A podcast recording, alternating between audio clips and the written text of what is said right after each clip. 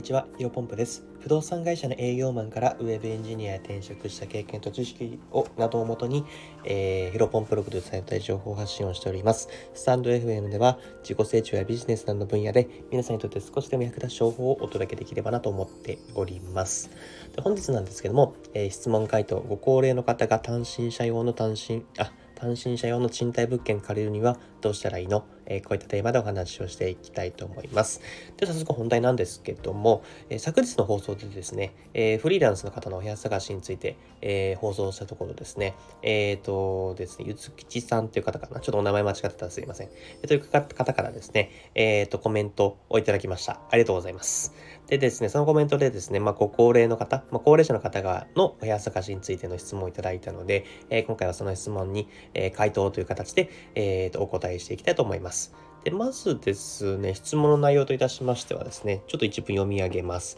えー、単身のご高齢の方が、えー、入居しやすい物件の傾向と対策があったら教えてくださいということだったので、その回答をしていきたいと思います。でですね、まあ、今まで例えば60歳以上、まあ、60歳以上ご高齢かどうかはあれな、あの定義はまあ、間、一旦置いといてですね、まあ、一応一旦60歳以上ご高齢の方とすると、えっ、ー、と、まあ、えー、ご高齢の方のお部屋貸しについてはですね、えー、私も何組か、えーと、実際に接客をさせていただきまして、無事に、えーと、制約をして、えー、気に入ったお部屋に今も住んでいただいている形になりますので、その経験をもとにお話をしていきたいと思います。まず大前提としてですね、ご高齢の方がですね、単身者として賃貸物件を借りる、まあ、ご高齢の方がお一人入居で、えー、物件を借りるっていうのはですね、まあ、ご自身もしくはご家族、えー、ご親戚の方で経験したことある人はですね、知ってると思うんですけど、あの、非常に難しい難しいんですね。で、どれぐらい難しいかというとですね、感覚で言うとですね、まあ、賃貸物件が100件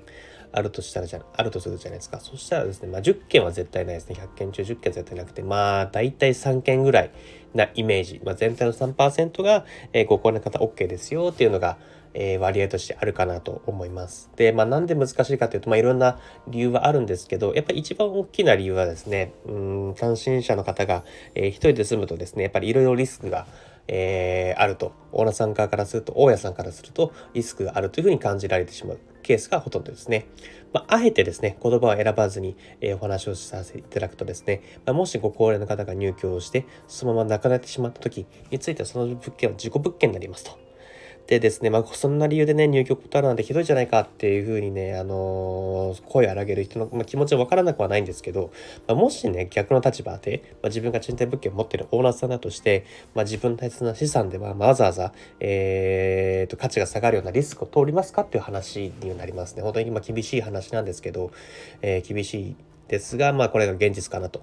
思っています。まあ、とはいえね、えっ、ー、と、このまでは賃貸物件、あの、ご高齢の方が住めなくなってしまいますので、えっ、ー、と、賃貸物件に、えー、住むのを諦めない、え、選択肢、えー、としてはですね、え、僕が思うに効果的な方法が2つあるかなと思います。まず1つ目はですね、えー、地場系の不動産会社に実際に来店してみること。えー、これが結構いいかなと思ってます。で地場系の不動産会社、まあ、地場の不動産会社というのを言いますが、これこれはですね、何かというとですね、まあ、もう昔から、ね、何十年と営業していて、まあ、家族で経営しているような、え、古い不動産会社、多分皆さんの街にも必ず1軒以上はあるかなと思います。本当にこじんまりとしたちっちゃい不動産会社さんですね。で例えば、まあ、ピタットハウスさんとか、アバマンショップさんとか、センチュリー21、まあ、これは大手のフランチャイズ系というふうに呼ばれてるんですけど、こういった業者さんはですね、どうしてもあの、大手の看板がありますので、えー、そういうところかなり断られてしまうケースが多いです。なので、えー、地域密着型の先ほどご紹介した地場系の不動産会社にあの行ってみましょう。で、ちょっとね、入りづらい雰囲気というか、入りづらい一元さんお断りみたいな感じで、えー、でのわかるんですけど、まあ、そこでですね、昔からある不動産会社です。不動産会社なので、あの、大家さんと深いつながり、まあ、深い、深い関係が築けてるケースがかなり多いです。なので、まあ、えー、ご高齢の方でも、あじゃあちょっと相談してみるよとか、えー、あ結構多いから、あの全然大丈夫よというふうに優しく言ってくれることがあると思いますので、ぜひ行ってみもら行ってもらえばと思います。で、二つ目はですね、えっ、ー、と、家族が名義人になって、えー、契約名義人になって、なるべく近くに住めるなら住むというのが2つ目の効果的な方法かなと思います。えー、なのでですね、ご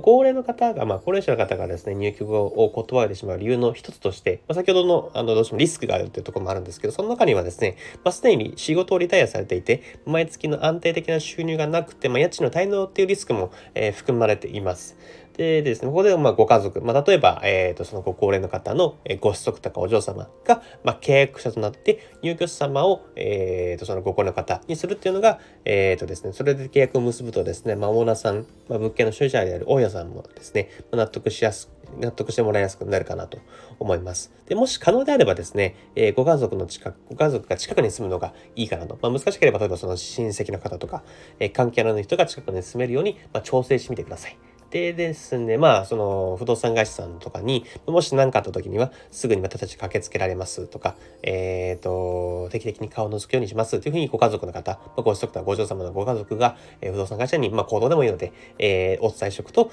まあ、大家さんの所得をより、えー、得られる可能性がぐっと上がるかなと思います。でですね、まあ、この2つがかなり効果的な方法で、うん、もし賃貸物件の、えー、単身者のですね、心の方が単身者の物件を探す場合には、この2つを実践してもらえるとかなり効果的かなと思います。とはいえですね、あの、この2つの効果的をやったとしてもですね、え大前提として、先ほどお話しした10件中の3件ぐらいの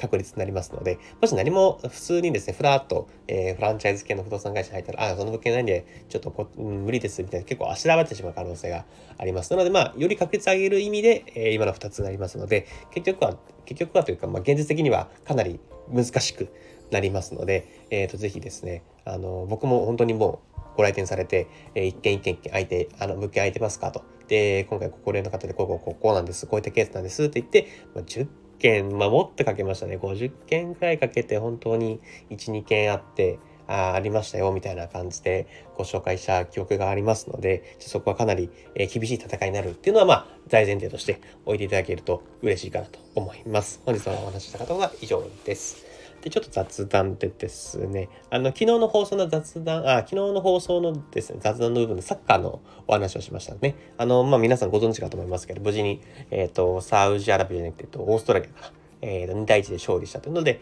あのー、よかったですね。僕たまたま昨日田中碧選手を、あの、例にしてお話ししたんですけど、あの、なんだろうな。え、っと、先制ゴールあげましたね 僕自身ものすごく嬉しかったです。でですね、まあ昨日あの雑談で一緒に応援しましょうというふうに話をしたんですけど、たまたまですね、なぜかちょっと時間、あのかなり残業してしまいまして、あのロスタイム4分しか、後半のロスタイム4分しか見れなかったです。ちょっと悲しかったですね。で、その時、えっ、ー、と、ツイッターとかであの1対0で追いつかれたみたいな話は聞いてて、え、マジかみたいな。引き分けだとちょっとまずいなと思ったんですけど、えー、家帰ったら2対1で勝ってて、えー、と、ハイライトを見て、ちょっと満足したって話です。ちょっとまあどうでも話なんですが え次回はですね、まあ、絶対に全部見れればなと思っております。じゃ引き続きですね、仕事選手やビジネスに役立つ情報を発信していきます。えー、本日もですね、新しい時代をコツコツ歩んでいきましょう。お疲れ様です。